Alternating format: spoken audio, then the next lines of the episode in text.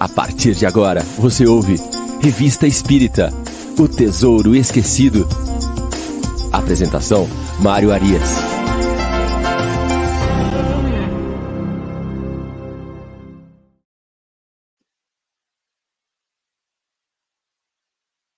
Olá, amigo ouvinte da Rádio Idefran. Estamos de volta com o programa Revista Espírita O Tesouro Esquecido. Hoje é sábado, dia 10 de fevereiro de 2024. Estamos aqui abrindo a nossa manhã de programas ao vivo da Rádio Defran. Sempre aos sábados, às 9 horas da manhã, Revista Espírita, O Tesouro Esquecido. Logo mais, às 10 horas, o livro dos Espíritos em Destaque. E às 11 horas, o Evangelho no Ar, o nosso amigo Chico Cruz. E a nossa programação não para por aqui. Aos domingos, nós temos às 9 horas da manhã o Sementeira Cristã e às 11 horas o Evangelinho. Então, fique conosco Faça aqui como o pessoal da Rádio Idefran, que está nos ouvindo hoje, desde São Paulo, São Joaquim da Barra, Franca, Rio Grande do Sul e outras várias regiões do Brasil e do mundo. Nosso diretor técnico, Ricardo Fadu, preparou para nós hoje, em virtude do Carnaval, comemorando essa grande festa popular brasileira, uma programação de samba. Então está desde cedinho tocando um sambinha aí, a nossa raiz, música raiz brasileira. A turma está lá curtindo. Baixe você também o nosso aplicativo da Rádio Defran, coloque no seu celular e aí você vai ouvir na sua casa, no seu carro, no seu trabalho, enfim. Rádio Idefran é amor no ar. Então vamos que vamos, programa de número 188.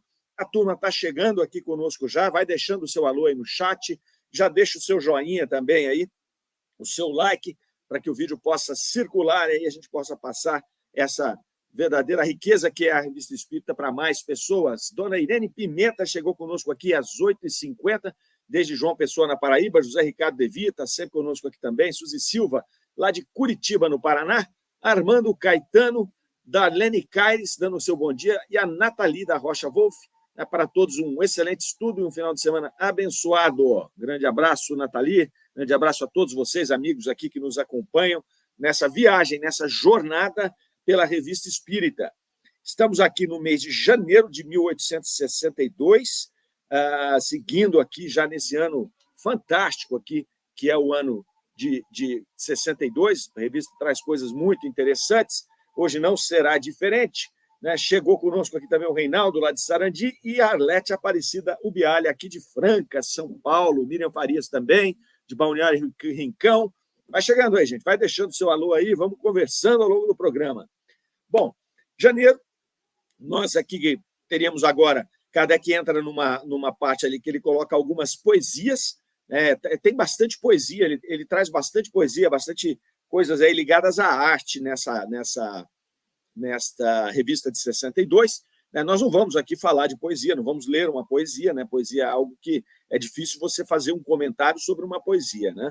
É, mas aí eu convido os leitores a sempre que tiver essa questão de poesia, que faça lá uma visita e que analise essas poesias, trazem ali coisas bem interessantes. E é bacana você observar essas poesias para você ver a diversidade, sabe? A diversidade dos espíritos que trazem as poesias.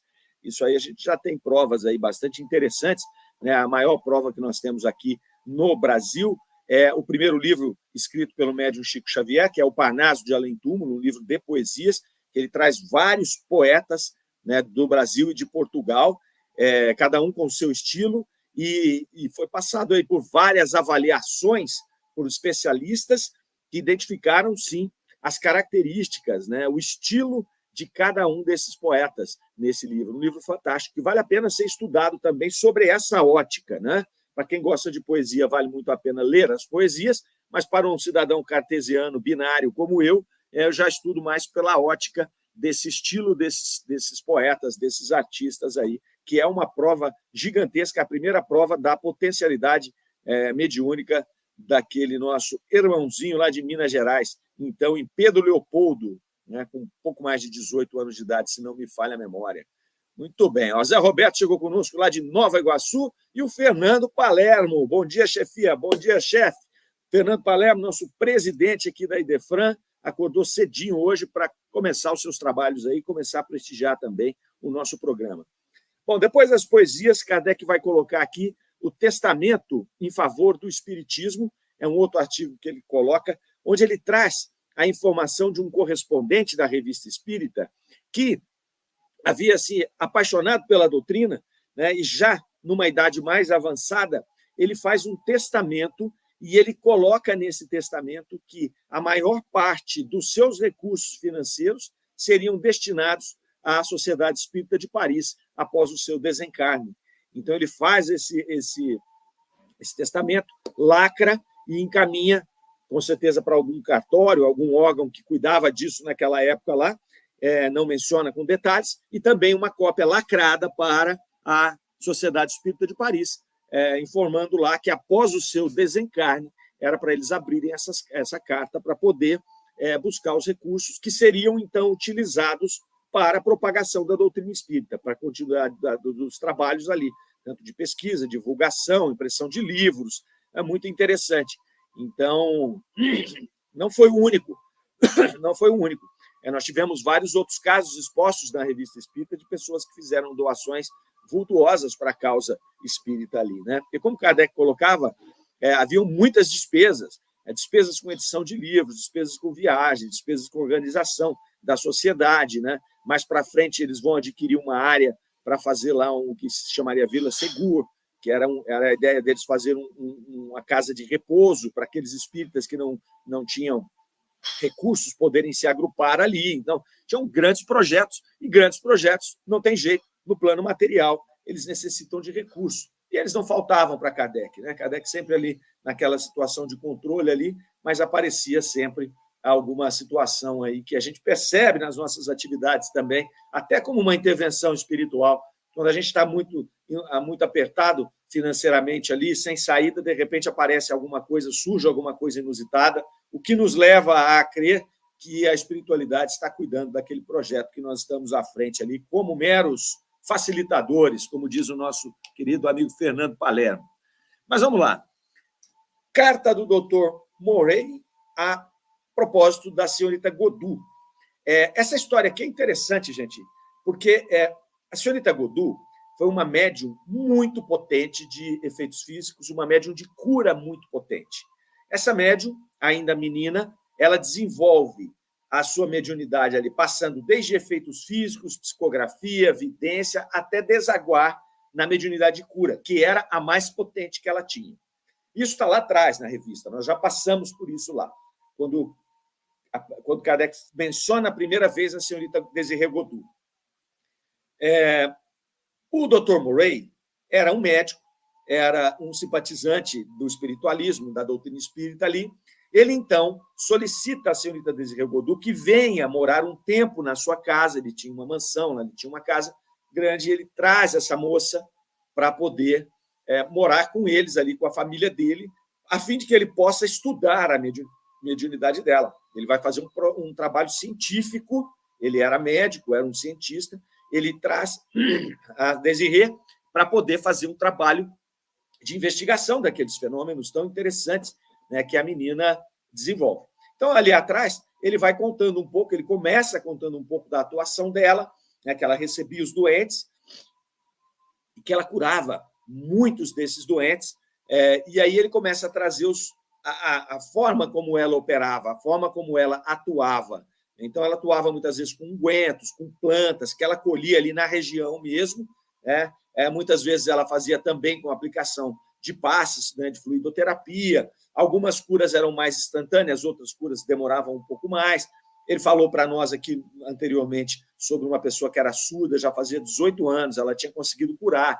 Tem um rol de, de, de, de coisas aí que ele vai trazendo da senhorita Desiree Godot e Kardec vai publicando aqui na medida do possível. Então, isso aí acompanha a revista por vários meses. Aqui. Então, nós vamos ver ainda muita informação desse, dessa dupla, do senhor Morey e da senhorita Desiree Godot, contando aí dessas façanhas. Mas o que chega aqui hoje, nessa carta, aqui em janeiro de 62, é uma outra coisa interessante. Ele vai falar, Kardec vai falar, olha, tem sido aí nos últimos tempos comentado alguns fenômenos estranhos produzidos pela senhorita Godot, né? É, que consistiriam notadamente na produção de diamante e pedras preciosas a partir de qualquer coisa, areia, enfim, qualquer outra coisa. Então, a produção de diamante e pedras preciosas ali. É, o senhor Morey escreveu para Kardec contando uma longa carta explicando que esses fenômenos aí que ele tinha participado e tudo mais. Kardec pontua que as pessoas ficaram admiradas dele não ter dado a evidência a esse fenômeno. Ele não publicou na revista Espírita isso e ele começou a ser criticado por algumas pessoas. O próprio Dr. Murray pediu a ele uma explicação. Por que você não colocou isso lá? Né? E aí Kardec vai dizer assim, ó, examinamos as coisas friamente antes de aceitá-las, pois nos ensina a experiência quanto devemos desconfiar de certas ilusões. Então Kardec achou aquele fenômeno extremamente estranho e não saiu publicando aquilo. Né? Ele não saiu ali publicando aquilo antes de que tivesse uma condição é, de confirmação daquele fato. É, isso aqui demonstra como Kardec trabalhava. É, ele já tinha contato com o, o, o Dr. Murray, ele já sabia da potencialidade da Desirê Godou, a parte da, da mediunidade de cura dela já era uma coisa bastante trabalhada, bastante comprovada. Tinham ali as pessoas que foram curadas, eram várias. Então, isso aí, ok. Aí, daí, a pessoa começar a, do nada, produzir pedras preciosas, diamantes, tem uma distância muito grande. Né? Então, o Kardec falou: olha, vamos, vamos com calma nisso aqui. E ele ainda fala assim: olha, se a gente tivesse, nós recebemos muitas informações nessa natureza, desse tipo de fenômeno, miraculoso quase. Né? Mas, se a gente tivesse colocado tudo na revista espírita, ela teria sido uma revista mais divertida de se ler, mais interessante. Porém, nós precisamos conservar o caráter sério da revista, ou seja, confirmar essas coisas. Não dá para fazer, porque isso aí muitas vezes está no rol da ilusão, isso tem várias facetas. Então, Kardec vai trazer esse cuidado que ele tinha com relação às informações que chegavam e aquilo que ele publicava na revista espírita. Faz um apontamento ainda, dizendo que é, não obstante essa nova faculdade ser interessante, que ele achava francamente que a de médium curador era muito mais preciosa e era muito mais útil à humanidade. Por quê? Porque esta, onde ela começa a transformar as coisas em pedras preciosas ali, que não se sabe depois se essas pedras permaneceriam assim ou não, né, porque isso acontece em fenômenos de aparição, nesse tipo de fenômeno, Muitas vezes a coisa ela se materializa ali, mas daí um tempo ela se desmaterializa. Pode acontecer isso, e pode também ser que ela tenha sido teletransportada de algum lugar, transportada, né? De algum lugar e, e ela, que ela fique ali. Mas Kardec vai dizer: esse aqui não é um fenômeno mais maravilhoso do que a mediunidade de cura dela, e nem mais útil. Até porque, nesse momento aqui, a, a, a doutrina espírita ela já estava passando do processo de fenômenos físicos para um processo de cumprir com o seu objetivo junto à humanidade, que é de uma reformulação, de, de uma, uma, uma introdução de uma moral mais elevada para o ser humano, uma moral compatível com a moral do Cristo, que é o nosso modelo e guia, com o objetivo de transformar o ser humano e, a partir daí, transformar a sociedade, e, a partir daí, transformar o planeta Terra saindo de um planeta de expiação e provas para um planeta de regeneração. Esse é o grande objetivo da doutrina espírita. E os fenômenos físicos que foram usados para chamar a atenção, para atrair as pessoas pelo fenômeno, para, para o, é, a partir do fenômeno, né, para o espiritualismo inicialmente, depois com a entrada da doutrina espírita, a explicação de que esses fenômenos eram produzidos por inteligências fora da matéria e que essas eram espíritos, que esses foram homens e que eles tinham diversas, é, diversas é, situações evolutivas, em diversas, em diversas camadas evolutivas, e que eles poderiam nos transmitir ensinamentos capazes de nos acelerar nesse processo. Então, está tudo aí. Então, Kardec ficava com muito cuidado com relação à, à questão dos fenômenos físicos ali. Por isso que ele vai dizer, a mediunidade de cura é muito mais útil. Ela é muito mais útil, primeiro porque nós conseguimos apoiar essa humanidade sofredora do ponto de vista material, porque a doença, a dor, ela é inerente a um mundo de expiação e provas. Então, se nós temos médiums curadores que vão se multiplicando, nós vamos facilitar este processo de reformulação do ser humano. Então, é isso que ele vai trazer ali. Ele ainda pontua na carta para o Dr. Murray que eh, ele não estava colocando todas, todos os relatos que o Dr. Murray mandava para ele, porque ele já tinha feito alguns relatos, na, colocado na revista, e esses relatos já haviam chamado bastante a atenção para o caso dele da senhorita Desirê Godou. E que se ele ficasse insistindo em todo, todo, todo mês colocando essas coisas, é, ele poderia prestar um desserviço ao processo, porque poderia demonstrar algum interesse particular, que ele servisse a algum interesse particular. Então, Kardec tinha todo esse cuidado também. Olha, eu já apresentei o fenômeno, ele está fazendo o trabalho dele lá, mas tinha muita coisa acontecendo. Então, ele precisava trazer na revista né, várias coisas e ele precisava trazer as questões doutrinárias também para a revista.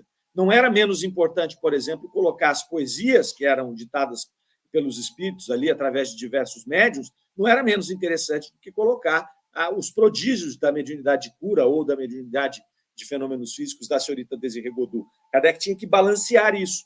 E, juntamente com isso, ele tinha que colocar os artigos de jornais, os opositores, enfim, era uma dança dos pratinhos, né? aquele negócio do, do, equilíbrio dos pratinhos chineses lá. Então, Kardec vai fazer essa colocação aqui. Quanto ao quilo, a, a questão dos diamantes ali, Kardec fala: quanto mais anormal é o fenômeno, mais circunspecção da nossa parte ele exige. Então, muita calma, eu não posso receber isso, nossa, isso é maravilhoso. Eu vou botar aqui. Por que, que ele não pode fazer isso? Porque precisa ser muito bem investigado. Kardec sabia muito bem que as pessoas elas podiam se enganar, elas podiam então ter uma ilusão por parte daqueles que estão assistindo, ou podia até ter algum tipo de fraude por parte daqueles que estão produzindo. Ah, mas poxa, então Kardec duvidava da senhorita Desirê Godot? Kardec não tinha esse processo de duvidar de A ou B. Kardec duvidava de tudo. Esta era a grande questão.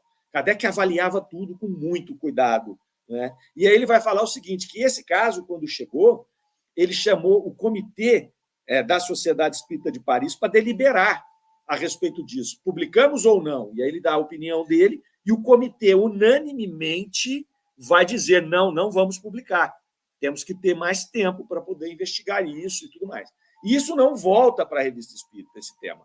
Então não se sabe, é, não se sabe se isso aconteceu né, continuou acontecendo, se foi um evento específico, porque às vezes esse processo ele pode até ser verdadeiro, essa questão ou um transporte ou uma materialização de uma pedra preciosa de alguma maneira, mas ele pode ter tido um objetivo específico na, em um determinado momento que a mediunidade da senhorita Desirê Godot impôs. Os espíritos já aqui nesse momento vai acontecer isso, mas não era algo frequente. Então, porque esse assunto não volta à baila na revista espírita. Então, muito provavelmente, ou foi uma ilusão, os caras acharam que era e não era, ou simplesmente ele aconteceu uma vez pontualmente e parou de acontecer. Então, foi muito prudente da parte de Kardec e do Comitê da Sociedade Espírita de Paris de não publicar isso. Se isso aqui virar recorrente, significa que tem uma razão maior. E aí a gente vai investigar e aí nós vamos publicar. Mas se for um evento fortuito, não vamos nos, nos preocupar com isso. E foi o que aconteceu. Aqui nos mostra uma coisa interessante também, que ao ler a revista, a gente vai vendo como Kardec trabalhava, como funcionava a Sociedade Espírita de Paris, como funcionava a organização das demais sociedades espíritas naquele momento, como vimos semana passada e na outra, quando Kardec cita aquele texto que ele faz a organização das, das sociedades espíritas. Aqui, isso nos mostra que Kardec submetia ao Comitê da Sociedade Espírita de Paris esses temas mais importantes. Então, Kardec não deliberava sozinho. Ele tinha um grupo de pessoas ali, como que uma diretoria, e que, nesses momentos mais importantes, é óbvio que ele não deliberava tudo, ele não colocava tudo para essa deliberação coletiva, não é? Porque ele está estruturando ali é um trabalho violento, que tem, que tem que ter agilidade. Então, ele construía a revista praticamente com o editorial dele, responsabilidade editorial dele. Mas esses temas, ele deixa aqui esse, essa informação de que esses temas mais críticos, ele chamava esse grupo e falava: e aí, o que vocês acham? Eu não vou decidir isso aqui sozinho, não. E aí o grupo, por unanimidade, seguiu a informação de Kardec e não publicaram esse fenômeno aí da senhorita Desirê Godot. Então, muito interessante esse artigo, porque ele traz várias facetas aqui, né? e principalmente esse cuidado que se tinha com aquilo que vai ser publicado ou não na revista. Não é? Então, esse é o primeiro artigo. Vamos lá, aqui a nossa turma do chat, Ângela Tavares, 95, chegou ali dando um bom dia a todos, um bom estudo da revista. Kardec sempre, é isso aí mesmo. Vamos nos especializando né, em Allan Kardec aqui. Doutrina espírita na base, na veia. Gabriela Lopes dando seu bom dia, juntamente com o Valdir Fonseca, casal 20, Fátima Pradella, desejando um ótimo sábado a todos, e a Vera Alves aqui também dando seu bom dia às 9h20 da manhã. Pois bem, chegamos então em fevereiro de 82, mudamos a página aqui, a revista de janeiro concluída, vamos para fevereiro. Kardec começa com um cumprimento aqui, colocando algumas cartas de, um, de cumprimentos de ano novo, mensagem de ano novo aos espíritas leoneses. É, também não vamos ler essas mensagens, porque basicamente é ele falando com aquelas comunidades né, de espíritas que estavam se formando ali, aqui no caso de Lyon, que ele tinha uma relação muito importante, muito, muito estreita com a comunidade espírita de Lyon. Kardec era de Lyon, nascido em Lyon, é, e, e, e, trabalhou lá com os operários de Lyon, que foi, foi basicamente o primeiro lugar em que se destacou o agrupamento dos operários. Isso é interessante, nós já tratamos também em programas anteriores, é, porque os operários, na sua maioria, eram analfabetos naquele momento, naquela época, e aí o que acontecia? era chamava a atenção, porque a doutrina espírita ela começa a partir de uma elite intelectual, a partir de pesquisadores, de pessoas que tinham ali um nível intelectual mais alto. E aí, quando ela começa a se espalhar, chama a atenção quando esses operários de Lyon, principalmente os primeiros, inauguram esse processo de se aproximar da doutrina. E Kardec menciona isso bastante lá atrás, nessas visitas que ele fazia a Lyon, o, quanto ele achava interessante que essas pessoas iletradas e, portanto, com um nível de acesso à cultura muito menor do que aqueles outros que se envolviam com a doutrina espírita, tinham a capacidade de compreender a doutrina e de mudar o seu comportamento. Então, isso escancarou para todo mundo que a doutrina espírita não era uma doutrina de elite, só para os intelectualizados. Ela é, sim, uma doutrina que requer muito estudo, meditação, reflexão, porque ela visa uma alteração interna em nós, ela visa uma reforma moral do ser para uma reforma moral da sociedade. Mas ela não é algo complexo a ponto de você olhar e falar: olha, só este grupo de intelectuais é que tem acesso a esse tipo de coisa. Né? Então é, é muito interessante. Então, Kardec escreve essa mensagem de ano novo para eles ali, é bastante interessante, ele traz bastante ponto ali sobre a doutrina, sobre os opositores, sobre como combater os opositores, mas são coisas também que ele já falou ao longo das suas viagens lá. Então a gente vai para uma, um artigo muito interessante, interessante que chama-se O Espiritismo é provado por milagres. Aqui também nos dá uma, uma diretriz de como é a revista. Né? Kardec traz ali em janeiro de, de 62 um artigo que nós tratamos aqui semana passada, falando sobre uh, o sobrenatural. Era um livro, né? Era um livro que ele que ele que ele estava lendo, é, que ele havia lido, e ele vai tratar sobre o sobrenatural, sobre o que é milagre, sobre o que são leis naturais. Então ele faz uma, uma um, um, artigo longo a respeito disso. Depois ele vai falar dessa situação da senhorita Desgregodu transforma, transformar qualquer coisa nessas pedras preciosas, e isso soa como sobrenatural, como milagroso, como algo que vai contra as leis naturais. É, e aí ele entra e, na, na mesma linha, ele vai tratar dessa informação aqui, se o espiritismo é provado por milagres ou não. E começa se explicando.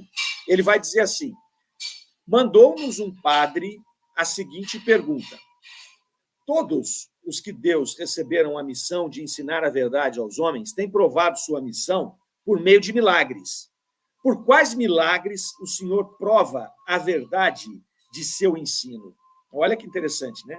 Um padre desafiando Kardec, né, começa com a informação: todos os grandes homens que criaram as doutrinas religiosas ao longo do mundo, filosóficas ali, a grande maioria foram apoiados em milagres. Qual é o milagre da doutrina espírita? Que tipo de milagre Kardec iria mostrar para convencer esses indivíduos ali? E Kardec vai dizer: olha, não é a primeira vez que fazem essa pergunta, tanto a mim quanto aos outros espíritas. Então, eles procuram esse sobrenatural, eles procuram um milagre a ponto de poder provar, comprovar que a doutrina espírita existe e que deve se assentar ali. Kardec vai dizer: olha, eles querem, parece que esse tema é muito importante para eles condenarem ou absolverem a doutrina espírita. Né? Então, concordar com essa, com essa informação. E aí Kardec faz um apontamento interessante aqui, divertido, ele fala assim, Estamos como um pobre diabo sem um vintém e a quem intimidam a bolsa ou a vida. Assim confessamos humildemente, não temos o mais insignificante milagre para lhes oferecer. Então, é divertido, né? Porque ele fala: os caras querem milagre, nós não temos milagre. O que a doutrina espírita faz é exatamente o contrário. Né? Ela não se apoia em nenhum fato miraculoso. Os adeptos da doutrina, mesmo os médiums, eles não fizeram nenhum milagre. Até porque, Kardec coloca, é, nós, não, nós não nos achamos bastante dignos para que a nossa voz possa mudar uma lei divina. Então, olha que interessante. Né? Não há aqui qualquer pretensão de se fazer milagre. E essa, essa questão do padre é capciosa, não é? Porque os fenômenos físicos, muitas vezes, vistos de fora, eles soam como sobrenatural, eles soam como milagrosos. É, então, Kardec ficava ali é, é, atento a esse tipo de colocação ali. Pois bem, ele vai falar: bom, Deus não precisa toda hora ficar dando situações de alteração das suas leis para poder se provar. As próprias leis de Deus é que provam a sua existência e a sua grandeza ali. Né? E ele vai falar assim: o Espiritismo constata um fato natural, o da manifestação das almas ou dos espíritos. Então, tudo aquilo que queriam colocar no rol do maravilhoso, do sobrenatural, do, do miraculoso, na verdade era uma constatação de leis naturais ainda desconhecidas pelo ser humano. Simples dessa forma. Então, essa era a colocação mais fácil ali. Né? Então, a doutrina espírita ela vem para constatar um fato real. E aí ele fala: tal fato é ou não real? Eis a questão. A questão é essa. Não é a questão de saber se é miraculoso ou não. A questão é: o fato é real? Ele acontece mesmo? Né? Então, ele vai colocar lá que em todos os tempos se nós olharmos aí na história, os historiadores, mesmo as fábulas, é, enfim, você tem rastros de aparições, de visões que ocorreram em todos os tempos ali. Né? Porém, era o único momento ali, século XIX, em que um grupo, né, no caso, um grupo de espíritos, trazia essa situação de se buscar a causa desses fenômenos que aconteceram desde a antiguidade. Então, o que se acontece é que agora você desvenda a causa. Nesse momento, você consegue é, investigar. E aí, pondera Kardec que essa situação onde se estava inserido ali a doutrina espírita, nascente naquele momento, foi uma das situações na humanidade onde as manifestações foram investigadas de maneira minuciosa, porque ela criou toda aquela sensação, aquele reboliço, não só na Europa, mas no mundo inteiro, e havia começado, na verdade, em Hydesville, nos Estados Unidos, a grande manifestação espírita que se daria naquele período, começa lá nos Estados Unidos, as irmãs Fox. E ela vem tomando corpo, se espalha pelo mundo todo, né? e é investigada. Várias pessoas, uh, cientistas e, e estudiosos, de, religiosos, todo mundo se aproxima ali, né? para poder entender o que estava acontecendo. Né? E quais as consequências ali desse processo, tanto da manifestação quanto das investigações? A consequência foi a prova né, de que havia um princípio inteligente fora da matéria causando esses fenômenos. Essa foi a primeira situação, a primeira consequência foi essa. Porque tinham as mesas girantes, tinham as comunicações que apareciam, as batidas, né, em Hydesville era muito comum as batidas, então começam as batidas, arrastar móvel, levantar mesa, e depois essas inteligências começam a se comunicar a partir das batidas, a partir de vários métodos, passando depois para psicografia, psicofonia, começam a se comunicar e a consequência disso é esses fenômenos são gerados por uma inteligência fora da matéria. Porque naquele momento você tinha lá o mesmerismo, por exemplo, que era o magnetismo e que já havia se comprovado naquele momento, depois até deixaram de lado, que nós temos um magnetismo, uma força magnética que é capaz de, algum, de produzir alguns fenômenos, mais ou menos ostensivos.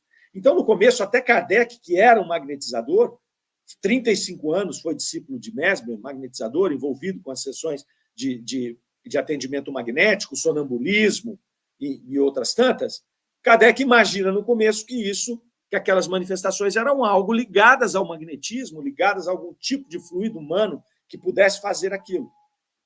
Então, Kardec mesmo identifica depois esta, é, se certifica dessa situação de que é uma inteligência, um princípio inteligente fora da matéria. Esse é o grande, esse é o grande, é a grande consequência desse processo, tanto das manifestações quanto das investigações. E aí, o padre, é, na, na, na sua colocação anterior, ele vai falar que se há esse fenômeno, e se esse fenômeno existe, ele só pode ser produzido pelo diabo. E aí Kardec vai fazer algumas pontuações aqui, colocando, por exemplo, as questões de cura. Então, ele vai dar um exemplo aqui de uma pessoa que fala: Poxa, mas eu fui curado, eu, eu entrei em contato com o meu espírito protetor, eu pedi, eu tive uma cura espiritual. E aí um padre falou para ele: Bom, o diabo também pode curar. E aí a pessoa curada falou: Bom, então se o diabo curou, eu tenho que agradecer a ele, né? Porque ele foi ele que teve a força. Se foi o diabo e não foi Deus, foi ele que teve a força de me curar. Então ficava aquela situação toda, né? Ficava aquela situação toda ali. Ah, Kardec vai falar ali, ó, todas as religiões idólatras, sem excetuar a de Moisés, a de Maomé, apoiam-se em fatos sobrenaturais. Isso prova uma coisa, que os fundadores dessas religiões conheciam segredos naturais ignorados ao vulgo, ignorados pelo vulgo. Então, é isso que prova. Não prova que eram as questões sobrenaturais. Prova que essas pessoas, esses espíritos que vieram a fim de de introduzir essas religiões idólatras, que eles chamam aqui, eles tinham esse conhecimento. Então, eles conseguiam ou manipular os fluidos, o princípio cósmico, o fluido cósmico universal, a conjunção de fluidos, diferente dos demais. Eles tinham um conhecimento, ainda que intuitivo, porque não havia uma ciência que, que explicasse provava, e provasse isso, era intuitivo, mas eles conheciam esses fenômenos. Ou tinham faculdades hoje tidas como mediúnicas, que outras pessoas não tinham, que não tinha nem explicação na época, e que produziam, produziam esses fenômenos que pareciam sobrenaturais, mas que neste momento, aqui no século XIX, 1862, já tinham uma explicação. E essa explicação teria sido dada pela observação do processo e pelo, pela própria informação dos espíritos. Então, não eram coisas sobrenaturais e milagrosas. Eram situações que aconteciam que não podiam ser explicadas pelas leis naturais conhecidas naquele momento, pela ciência, pela humanidade, mas que posteriormente vêm sendo desvendadas. Nem todas foram ainda. Nós não conseguimos aí pegar tudo aquilo que se fala de que, que, que aconteceu é, de sobrenatural, de milagroso, e encaixar nas leis é, naturais trazidas ou pelo conhecimento científico que temos hoje ou pela pela, pela, pela, pelas próprias leis da doutrina espírita, que vai inserir situações do plano espiritual que são diferentes do plano material. Mas tem vários que ainda não temos a maturidade, ainda não conseguimos alcançar a explicação. Mas, como quase todos já foram explicados, não fica difícil imaginar que em breve a gente vai ter explicação para tudo isso. E aí isso sai do rol do sobrenatural e cai no rol das leis naturais, na semana passada, nós lembramos quando o Kardec falava do sobrenatural, ele vai falar: olha, é, quando uma coisa acontece esporadicamente, uma vez só, e a gente não consegue explicar, tudo bem você até encaixar lá no sobrenatural lá, para que você possa, até que você possa conhecer essa lei. Agora, quando um processo começa a acontecer toda hora, toda hora, toda hora, ele deixa de ser sobrenatural. Ele está regido por uma lei, porque ele se repete. Né? E aquilo que se repete precisa estar enquadrado dentro de algum processo. E esse processo, o fato da gente não conhecer, não significa que ele não exista. Mas são leis naturais que estão ocasionando aquela repetição daquele processo repetitivo né, que vai acontecendo ali. É muito interessante. Para ilustrar isso aqui, Kardec fala: olha, vou dar um exemplo para vocês mais material, prático. Quando Cristóvão Colombo chega na América, encontra-se com os índios, daí a pouco ele prevê um eclipse. E os índios acham que ele é um ser sobre-humano. Como que ele pôde prever? Como que ele pôde fazer com que o sol apagasse? Porque eles não conheciam aquela lei, eles não conheciam o processo, como funcionavam né, a, a, a, a, movimentação dos astros. Eles não conheciam, não sabiam que era possível, de repente, que a luz se, se que, a, que a lua passasse e cobrisse alguma parte do sol para apagá-lo, para fazer o movimento todo. Então é tido como sobrenatural. Mas Kardec dá esse exemplo: olha, não tem nada de sobrenatural aqui. Né? Não tem nada de sobrenatural. E aí ele avança um pouquinho ele fala: voltemos às provas da verdade do Espiritismo. Ele vai falar duas coisas do Espiritismo. Primeiro, as suas manifestações, e segundo, a doutrina daí recorrente. Então, a doutrina espírita é basicamente isso: né? uma investigação sobre a natureza, a origem dos espíritos, o mundo, é, mundo espírita, e as consequências morais que advêm dessas, dessas é, manifestações. Então, são essas duas coisas. A doutrina espírita é feita desses dois pilares, as manifestações e a doutrina dela ali. Né? Ah, o primeiro ponto, que é a das manifestações, da existência do espírito, da sobrevivência da alma, Kardec vai pontuar aqui que, sem dúvida, é algo já comprovado para aqueles que investigam, para aqueles que veem ou querem ver. A pessoa, quando não quer ver, não adianta. Não adianta. E aqui é um detalhe importante, que por que, que é assim? Porque, na verdade, não se trata de algo material que nós podemos mensurar hoje. É por isso que a pessoa precisa fazer uma investigação diferente, uma metodologia diferente, observando regras diferentes, regras da ciência espírita e não da ciência convencional material. Porque se você falar, não, eu só vou apoiar quando a ciência material comprovar que existe um espírito, que existe uma comunicação, quando um aparelho nosso aqui material comprovar isso, filmar e eh, fica mais difícil, porque são situações diferentes, né? são regras diferentes, são ciências diferentes. Mas todo aquele que se aproximava dos fenômenos do processo e investigava com esses olhos de ver, ele já se convencia de que havia ali, de fato, uma inteligência é, à parte ali.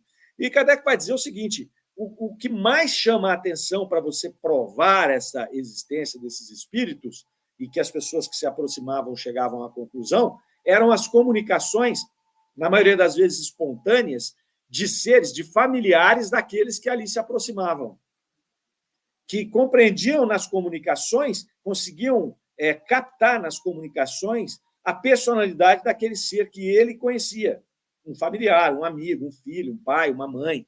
Isso aí fazia com que a pessoa tivesse né, a certeza, se se certificando ali que não havia nenhuma fraude, que não eram informações conhecidas, divulgadas. Né? Então, é a partir daí é que vinha esse conhecimento. Né?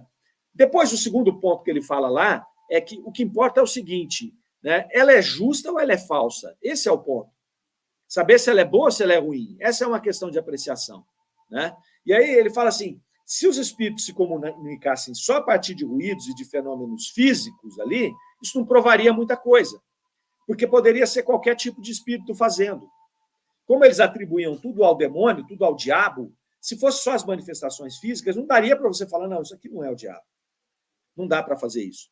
Né? Não, não tem como. Mas quando você começa a ter uma comunicação inteligente desses espíritos, fora do fenômeno de efeito físico apenas, seja na comunicação por batida, seja depois pela escrita, ou seja, os espíritos começam a falar, começam a se comunicar com aqueles que estavam ali. A partir dessa comunicação, começa-se a identificar que esses espíritos são, de fato, os homens que já se foram. E você tem constatação disso a partir do momento que você começa a reconhecer a personalidade daquele que se comunica como alguém que você conheceu, conviveu ou foi da sua família. E a partir daí, você começa a separar, a entender que você tem espíritos adiantados e espíritos atrasados espíritos bons e espíritos ruins. Então você vai começar a compreender que existe essa miscelânea de espíritos, pela simples razão natural de que a espiritualidade é formada de seres desencarnados como nós, e que esses seres desencarnados, eles não adquirem características boas ou más muito diferentes daquilo que a gente tem aqui enquanto encarnado. É claro que ao, ao desencarnarmos, nós vamos ter ali uma visão mais ampla, um conjunto de acesso a encarnações passadas que nós tivemos, a todo um conjunto de experiência, o que vai por si só alargar um pouco o nosso pensamento. Mas ele não vai nos transformar a ponto de eu ser aqui hoje o que eu sou e chegar no plano espiritual e falar é um espírito da segunda ordem. Eu não sou um espírito da segunda ordem e eu não vou me transformar no espírito da segunda ordem só pelo fato de morrer. Assim como eu não vou também me transformar num espírito brutal, animalizado, violento, só pelo fato de desencarnar. eu sigo com as mesmas características que eu tenho. Acontece que do lado de lá, no plano espiritual, eu não tendo mais a minha roupagem material, que limita o meu espírito, o meu espírito começa a ver outras partes de mim mesmo. Mas as características normais que eu tenho, morais, as tendências, as inclinações, serão mais ou menos as mesmas. Não há uma mudança radical. Entendem? Então, com isso, você começa a entender que, pelo conteúdo das mensagens que os espíritos trazem, é possível que façamos uma classificação desses espíritos. O que é bom, o que é ruim, o que é mais adiantado, o que é mais atrasado. Certo? Então, começa por aí. Fernando Palermo, 923, transformação moral, objetivo fim da doutrina. Exatamente, meu camarada. Maria Mila está conosco aqui, Chile Siqueira dando seu bom dia. Diego chegou conosco aqui. Diego, parece que é a primeira vez que, que fala um alô para nós aqui. Muito bom dia, Diego. Chile Siqueira de Poços de Caldas, sempre conosco. A Suzy Silva. Nossa pequenez intelectual ainda nos limita a compreender certos fenômenos espirituais. O que nos move ao aprendizado é saber que somos limitados. Kardec nos mostra a necessidade dessa consciência, perfeitamente. Nós temos uma limitação, acabamos de falar sobre isso, né, Suzy? Que é, a, a, a, a limitação, além dela se dar pela nossa própria condição evolutiva, ela se dá também pelo nosso fato de, de, de estarmos na matéria, que limita o nosso espírito, né? de alguma maneira. Limita para que a gente possa ter uma experiência onde nós vamos experienciar e a, as nossas inclinações, aquilo que está em nós e que já é verdadeiro, que foi construído ao longo da nossa trajetória. Né? Mas temos uma limitação enorme, vivemos um planeta de expiação e provas. Né? Então, há de, daquele de nós que acha que não tem limitação nenhuma. Está equivocado, né? Kardec deixa isso muito claro. Ah, o Armando Caetano, há uma dificuldade imensa no meio acadêmico de aceitar o mundo espiritual, porque os que dão a última palavra são materialistas. Parafraseando o senhor Divaldo, o túmulo vai mudar isso. É exatamente. O túmulo e a doutrina espírita já mexeu, já mudou um pouco, né? Porque ela vem trazendo aí é, condições de que várias dessas pessoas possam se aproximar da ideia de que haja algo que é tido como sobrenatural para eles, mas que Kardec vai mostrando para nós aqui que não é sobrenatural, nós só não temos leis que as expliquem, né? mas isso vai caminhando. A gente está próximo ali de chegar nesse processo. Seguindo aqui. Então, nós temos ali a condição, pela mensagem, de classificar esses espíritos, do mais elevado ao menos elevado. E Kardec vai dizer aqui que a formação da doutrina se deu não a partir de um único espírito, ou de um pensamento de um homem, ou de uma opinião de um espírito. Ela se deu a partir da ordenação das mensagens recolhidas de inúmeros espíritos, milhares de espíritos, não são inúmeros, mas são milhares de espíritos de diversas naturezas, onde, a partir da observação do conteúdo dessas mensagens, pega-se as mensagens daqueles espíritos mais sábios, mais avançados, esse é o contexto da doutrina espírita. Por isso que ele fala lá atrás. Não importa saber se o fenômeno é ou não é, porque isso já está explicado. O que importa é saber se ela é boa ou ruim, se ela é justa ou se ela é injusta. E aí ele fala: a partir do momento em que nós descobrimos que eles têm essa escala, conseguimos acessar essa escala, nós pegamos os, os ensinamentos desses que nós já identificamos como superiores. E mais, pega esse pensamento, não é de um espírito só porque ele é superior e eu cravo, não. Kardec fazia o que nós vimos semana passada, um controle com vários médiums e vários espíritos das informações. E a partir daí ele chegava num consenso daquilo que foi trazido por esses espíritos que já se provaram ser mais avançados. Essa é a doutrina espírita, meus caros. Essa é a doutrina espírita. E aí ele fala: considerar essa doutrina, se assim o quiseres, não como uma revelação divina, mas como uma opinião pessoal deste ou daquele espírito. E a questão será a de saber se é boa ou má, justa ou falsa, racional ou ilógica. Então ele fala: para de ficar olhando se é um milagre, se não é, que ela veio de um ou veio de dez, se ela é uma revelação ou não é. Avalie a doutrina. É isso que ele pede, avalie a doutrina, se ela é boa se ela é má. Se ela chega a, a se encaminhar para cumprir o seu propósito que é a reformulação do homem e a reformulação da humanidade. Só isso Kardec pede. Só isso.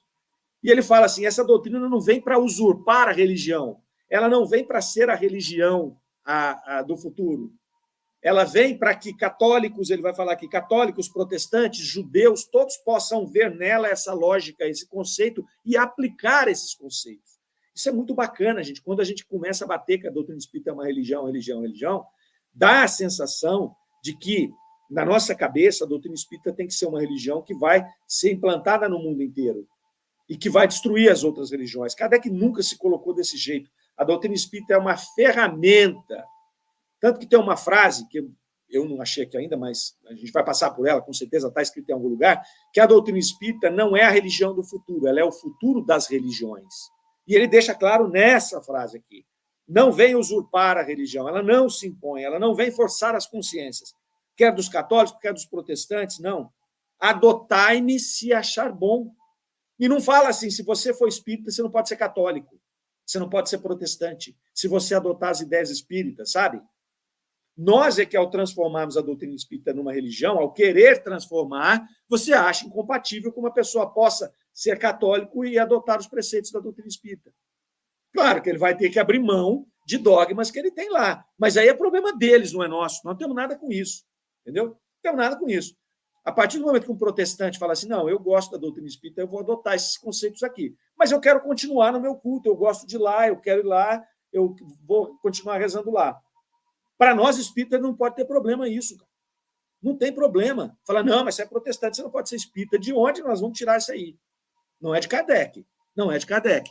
Agora, lá o pastor não vai gostar nem de, de jeito nenhum, porque eles não querem nenhum tipo de ruído, porque eles têm dogmas, eles têm situações lá que não são passíveis de discussão. Não é o caso da doutrina espírita. A doutrina espírita está aqui para que as pessoas possam compreender, como o Kardec fala aqui há pouco, compreenda, veja a justeza dela, a racionalidade, a bondade e aplique. Depois, o rótulo que você tem, eu sou judeu, eu sou é, é evangélico, eu sou católico, o cara tanto faz. Faz o que seu coração pedir aí. Se você conseguir é, estudar a doutrina espírita e praticar aquilo, não interessa que rótulo que você tem. Está aqui, não vem para usurpar. Né? Ela vem fazer o quê? Propor. Propor caminhos, propor respostas para todas as pessoas, para todos os seres humanos. E aí Kardec fala assim: por que, que a gente julga boa a doutrina? E por que, que a gente acha que, e sim, ocorre um milagre? Kardec fala: o grande milagre da doutrina espírita é a velocidade com que ela se propagou. Porque foi aquele processo, né, meus caros? A doutrina espírita vem, ela é, ela é estruturada, ela se espalha no mundo inteiro. Ela tinha 6 milhões de adeptos aí pela estatística de Kardec naquele momento. E era muita coisa, muita coisa, a 1960 e pouco. Não é igual hoje, que a gente tem, viraliza um vídeo aí, ele dá um milhão de, de, de, de visualizações. Não.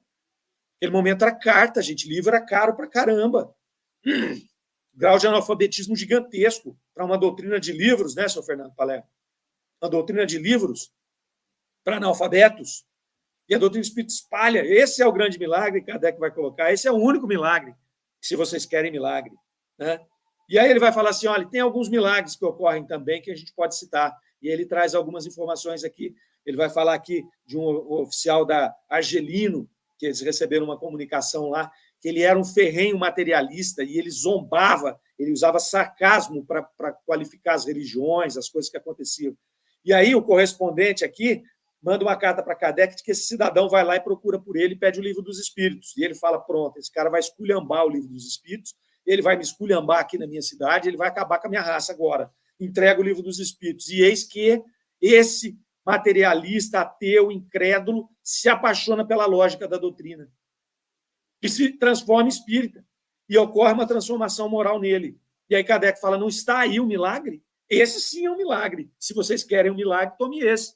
Né? Tome esse. E Kardec ainda emenda fala assim: inclusive o correspondente era um jornalista ateu também, e que escrevia contra o espiritualismo, até conhecer o livro dos Espíritos. Se aproxima do livro dos Espíritos para escrever uma crítica negativa. Porém, fez o trabalho certo. Ele se aprofundou, e quando se aprofundou, ele é irresistível, não dá. É irresistível. Aquilo tocou, a lógica da doutrina tocou. E Kardec vai mais além. Kardec fala que esse jornalista ele não participou de fenômenos. Ele não viu aparições, ele não falou com, com, com, com é, familiares desencarnados. O que ele fez foi se aprofundar, ele mergulhou na filosofia da doutrina. E aí ele entendeu toda a lógica, todo o processo, aquilo tocou no seu espírito e o modificou sem a necessidade do fenômeno. Isso é um milagre nas, nas, nas palavras de Kardec. É claro que ele está brincando com, com o, o, padre ali, né? E ele continua dizendo: olha, as ideias novas elas incomodam, né? Então é por isso que há esse frisson, essa, essa situação toda.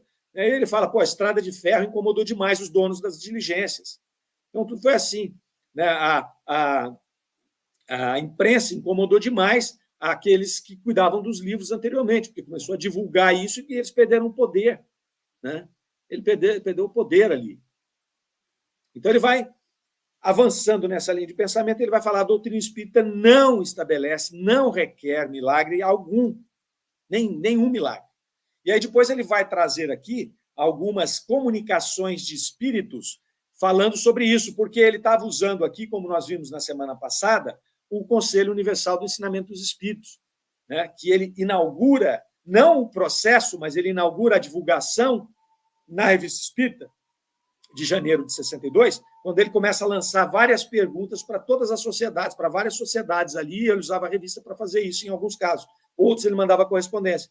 Então, aqui ele manda uma, uma, uma, correspondência perguntando sobre essa questão dos milagres, se a doutrina espírita precisaria de milagres para se reafirmar, e manda para várias sociedades. E ele começa a trazer aqui algumas comunicações muito interessantes, que vale a pena vocês lerem depois com detalhes aqui. Né?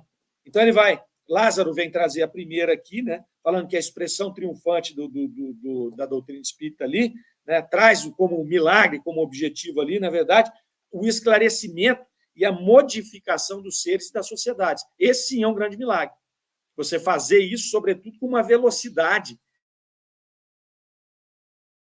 né, que estava sendo é, é, exercida ali.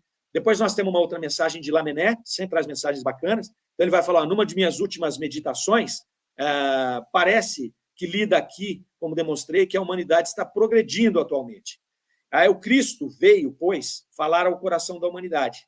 Mas sabeis que o próprio Cristo disse que tinha vindo em carne no meio do paganismo e prometeu vir no meio do cristianismo. Há no indivíduo a educação do coração como há da inteligência. O mesmo se dá com a humanidade. O Cristo é, pois, o grande educador. O Cristo não vem mais fazer milagres, ele vem falar ao coração diretamente, em vez de falar aos sentidos. Aqui dá para a gente perceber, né, na minha opinião, uma referência ao Espírito de Verdade. Né, na sua segunda aparição, que ele vem como Cristo e ele fala: Estarei com vocês novamente. E aí ele vem como Espírito de Verdade trazer a terceira revelação. Não mais fazendo milagres, não mais transformando água em vinho, curando leprosos, curando. Não, ele vem para falar o coração, porque a humanidade já estava, já havia progredido a ponto de compreender essa nova mensagem que o Cristo vem trazer. Então, se quer um milagre, está aí. Né? Essas informações sendo trazidas do plano espiritual para nós, mas não por elas serem trazidas do plano espiritual, que isso faz parte de uma lei natural, mas o potencial delas de nos modificar, de modificar criaturas tão endurecidas na matéria, tão endurecidas em más inclinações, em más tendências, não é? André Schaher está dando seu bom dia aqui, ó, 9h52. Bem-vindo, André. E o Zé Ricardo Evita. Penso que a doutrina espírita está toda contida nas 23 obras fundamentais de Kardec, incluindo o catálogo racional. Perfeitamente, Zé Ricardo. E o que, que acontece? Quando a gente falou de especialização aqui, né? A gente tem que se especializar. Então, se a gente pegar para se especializar em Kardec, com 23 obras, né, a revista espírita, poucos de nós leu a revista espírita completa, pouquíssimos espíritas leram a revista espírita e a grande maioria nem sabe o que é a revista espírita. Então está tudo ali. Pérolas como essa que a gente está tratando hoje. Né? Então, se especializar em Kardec é fazer um grande serviço para a doutrina espírita, porque a gente vai poder propagar né, é, com a sua raiz, com a sua origem aqui. Concordo contigo aí.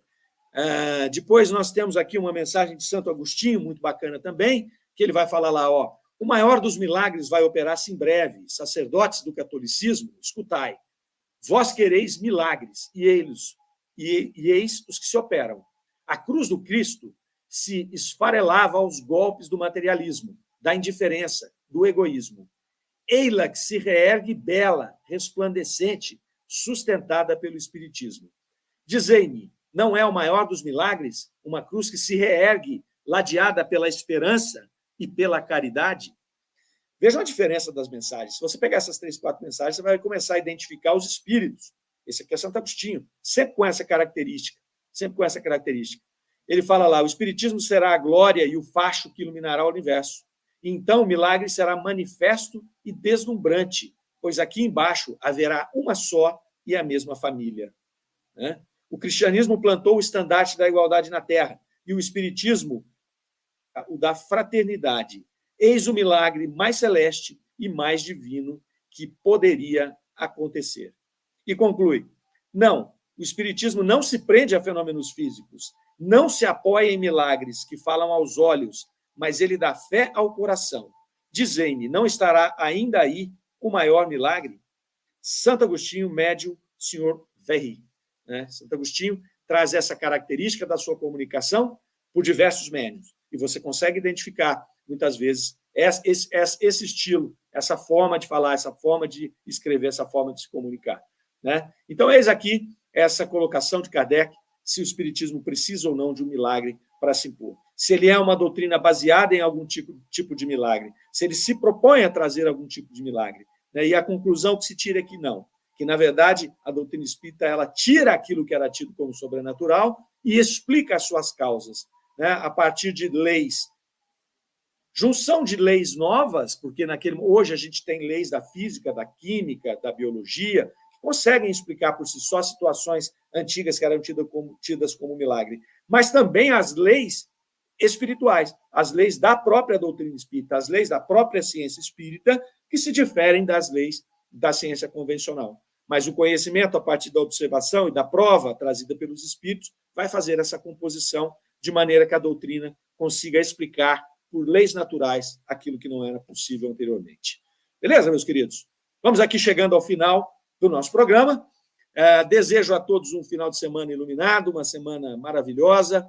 É, aproveitem aí aqueles que vão ficar de folga esses dias para poder descansar, refazer suas forças e que nós estejamos aqui no próximo sábado, às 9 horas, com a Revista Espírita O Tesouro Esquecido.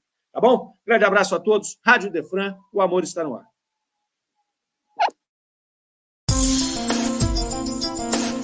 Você ouviu Revista Espírita O Tesouro Esquecido.